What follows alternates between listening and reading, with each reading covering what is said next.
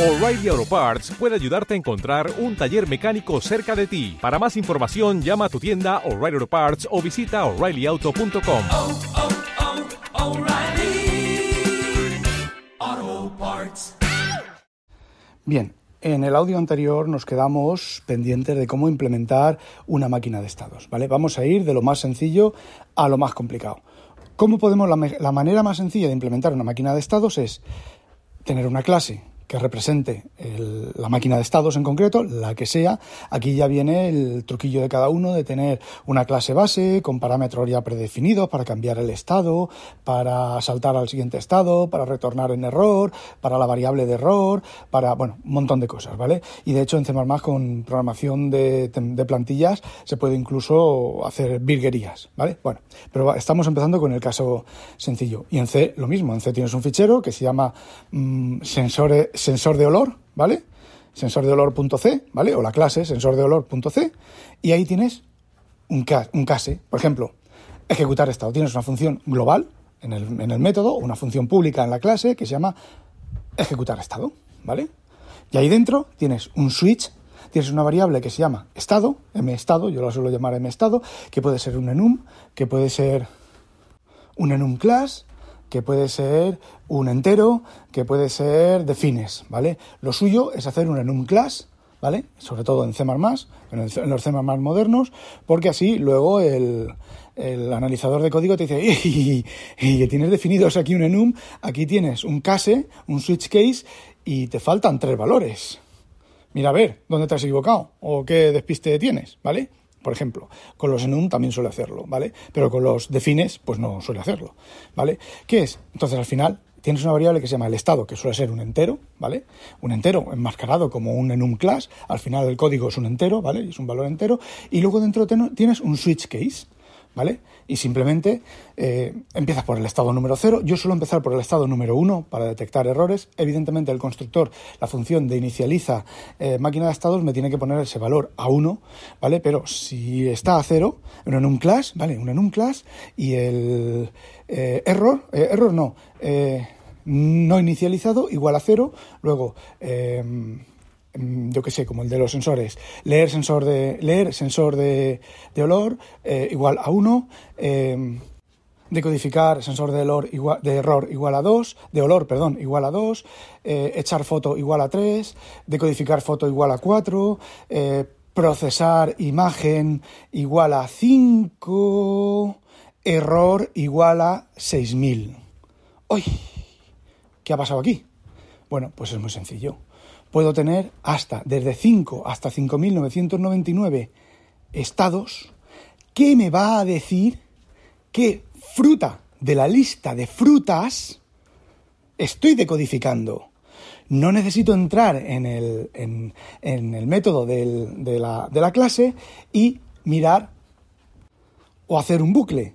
Simplemente, cuando yo llame a estado, antes del case o después del case pongo if estado es mayor o igual de 5 y estado menor de tal, ya sé que la variable estado es la fruta, el índice menos 5 dentro de el array de frutas decodificadas.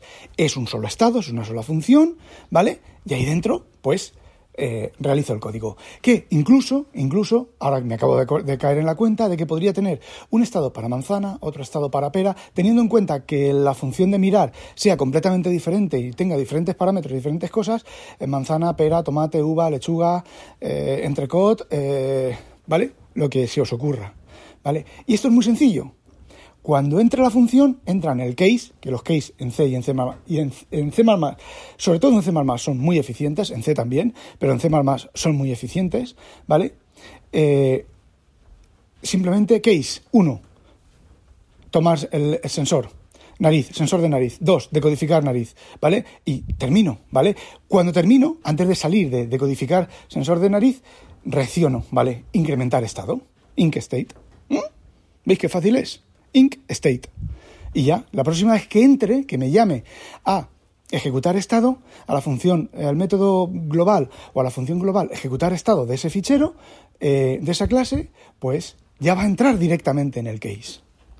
en el caso de, la, de los productos dentro de la nevera, puedo incluso hacerlo todavía más óptimo. Aquí ya entramos un poquitín en los, las optimizaciones de las máquinas de estados y cómo eh, aprovechar el truquillo, ¿vale?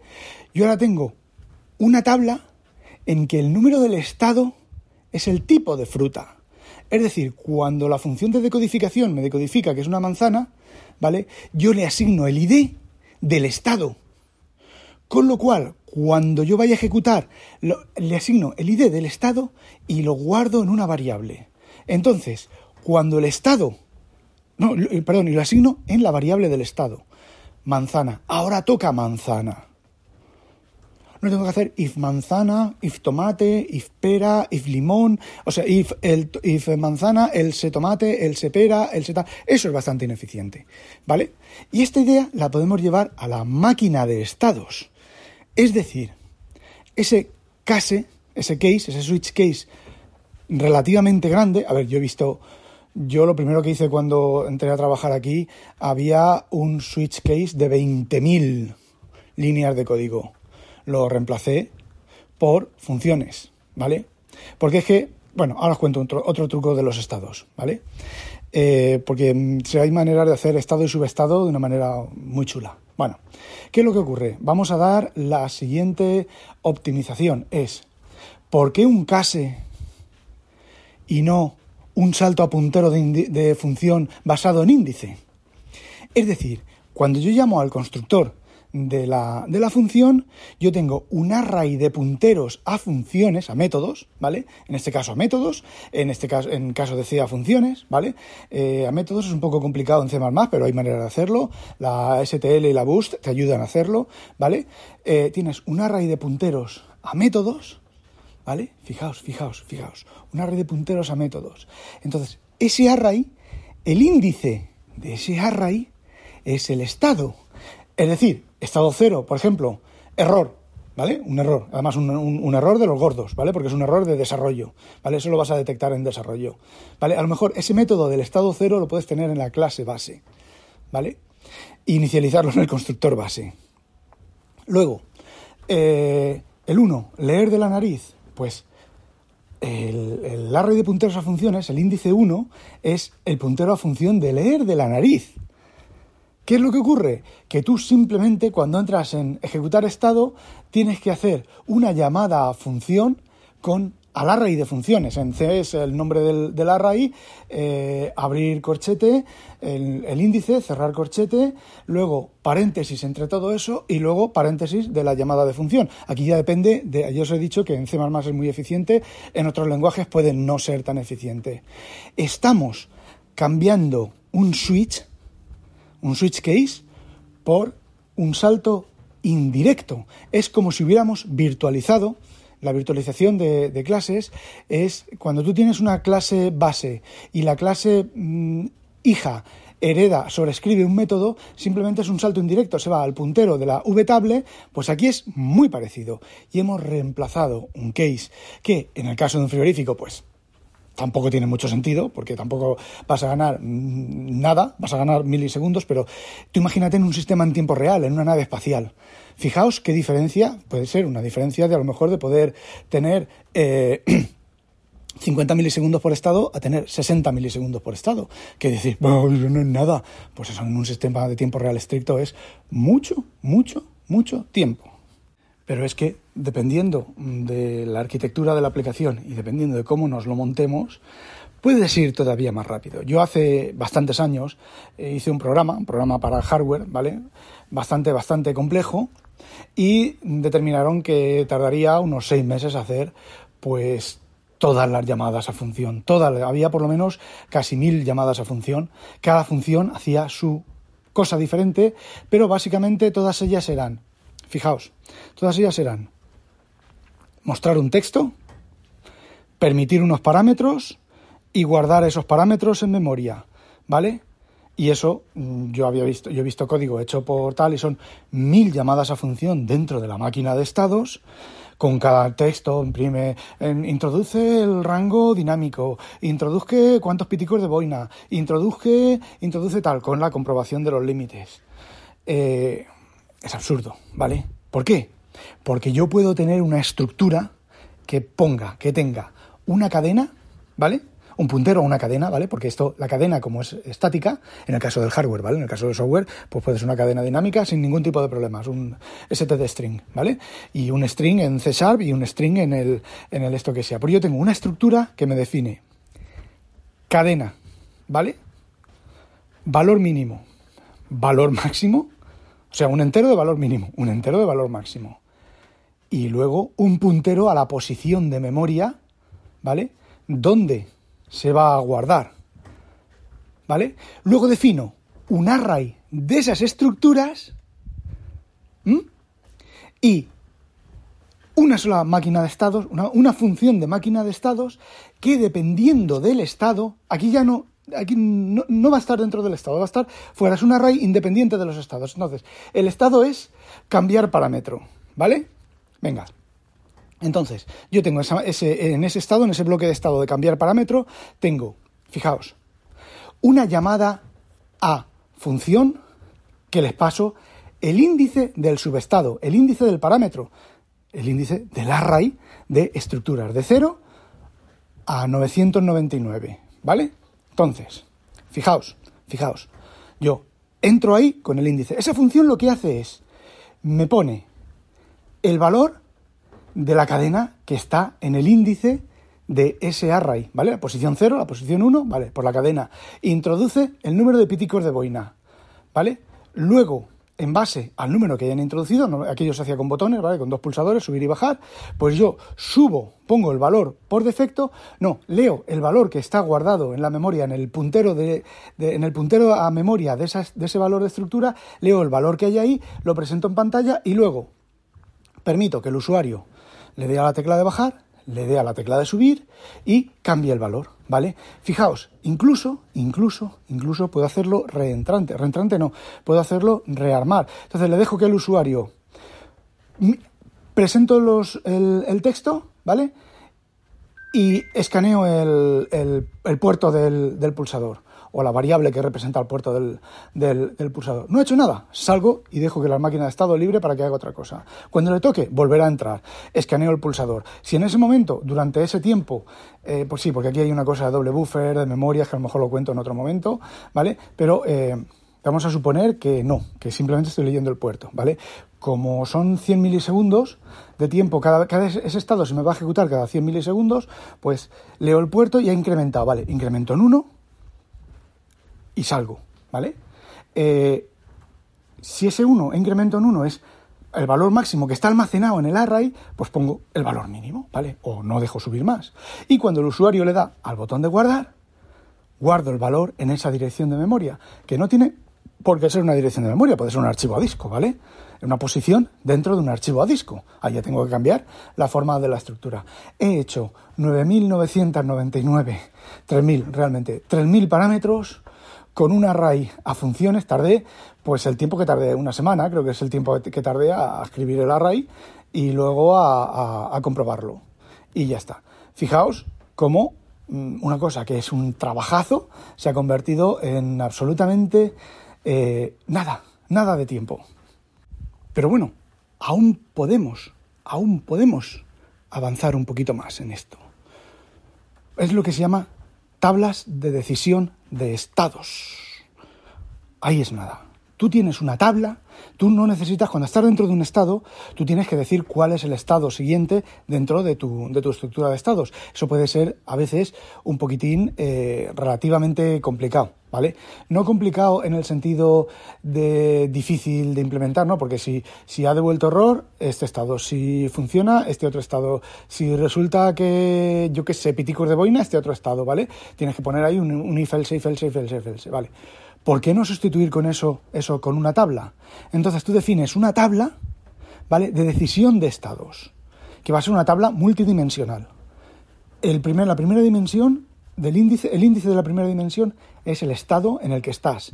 El segundo índice de la dimensión es cuál es el siguiente estado una vez que has terminado, ¿vale? Y si resulta que ese estado puede terminar en diferentes estados, es un array de tres dimensiones, entonces el siguiente índice dentro del índice superior, ¿vale?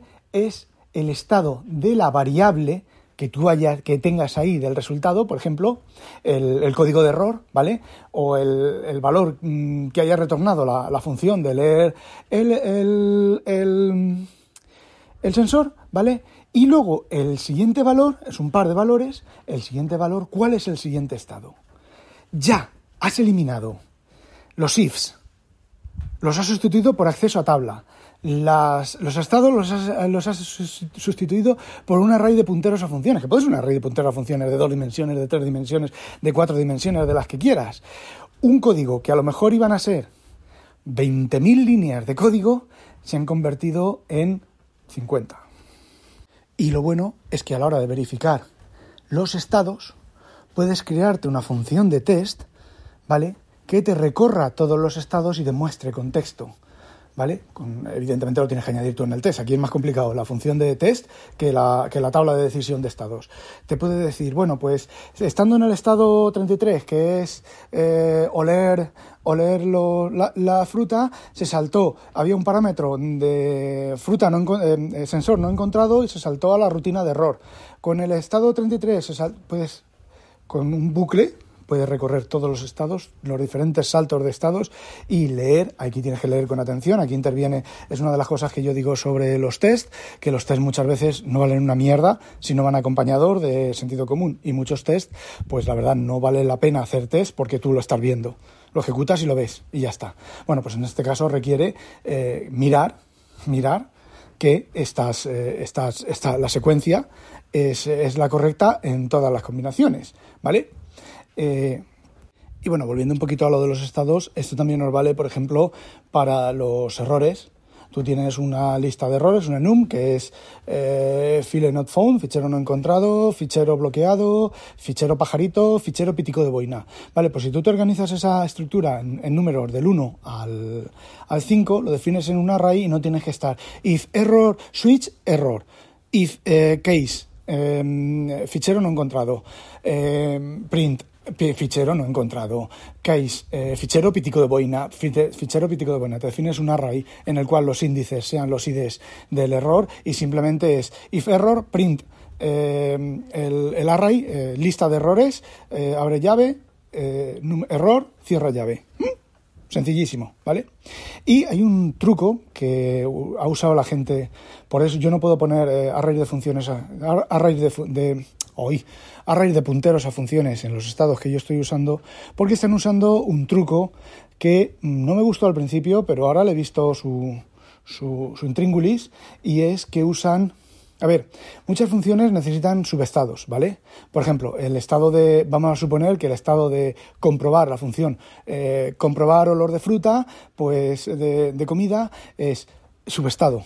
Leer la fruta, o sea, leer el sensor, eh, decodificar el sensor, eh, comparar con la base de datos de olores, a ver si la fruta, la fruta, la comida tiene alguno de los eh, errores, olores malos, ¿vale? Son tres estados dentro de un subestado.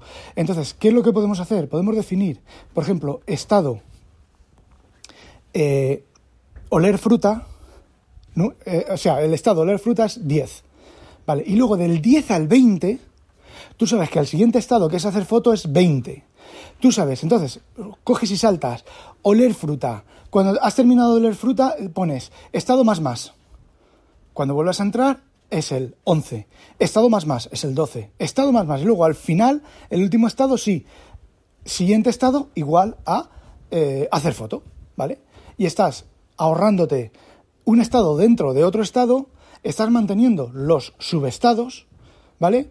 Y tienes la reentrada, porque la gran ventaja de los estados es que mientras no se vaya la luz, ¿vale? Mientras lo hayas hecho todo bien, cuando sales de la función y vuelves a entrar de la función, como has salido, como has salido de un estado, eh, la máquina, lo que hayas ejecutado está estable. Y aquí, y aquí viene el truco del almendruco, el truco final. Se da la luz. En el bucle de comprobación de estados, antes de llamar a cualquier estado, compruebas si se ha ido la luz, bucle infinito hasta que se muera la máquina. ¿Qué es lo que ha ocurrido? Que las máquinas que tienen que guardar el estado y que tienes que saber dónde estabas, ¿vale? Como hay muchas por ahí, ¿vale? Como cuando los, los satélites entran en modo seguro, ¿vale? Si se ha ido la luz, No ejecuto ningún estado. ¿Por qué? Porque cuando estoy en este estado, en este comprobando para saltar al siguiente estado, la máquina está estable, ha guardado todos los datos, lo tiene todo listo para que cuando vuelva la luz pueda volver a saltar y a continuar exactamente donde estaba. Y ese es el truco. Porque si no lo hacéis así, luego cuando las máquinas de estado, los programas, cuando necesiten reentrar se vuelvan a encender y necesitan reentrar para continuar lo que estaban haciendo, tienes que mirar por dónde iba y depende de dónde iba, tienes que hacer, mm, yo he visto long JMG, JPG, o sea, long jump, eh, saltos largos de recuperar la función, miras a ver en qué estado estabas, miras a ver en qué estado eh, subestado estabas y entonces haces un salto largo directamente saltándote métodos, funciones, pilas, su puta madre en vinagre, todo a la función en la que estabas. Porque si no haces máquinas de estados es la única forma alternativa que tienes. Pero con máquinas de estados, y ya termino, esto es súper fácil recuperar el estado ante un apagón. Y con esto y una sospechosa habitualidad, me despido de vosotros hasta el próximo, los próximos audios sobre algún tema de desarrollo. Os adelanto que no va a ser solo desarrollo, ¿vale? Eh, tengo grabado un audio que no me atrevo a sacarlo, de contenido bastante filosófico, que no me atrevo a sacarlo, que bueno, pues lo volveré a escuchar y a lo mejor eh, lo saco. Vale, adiós.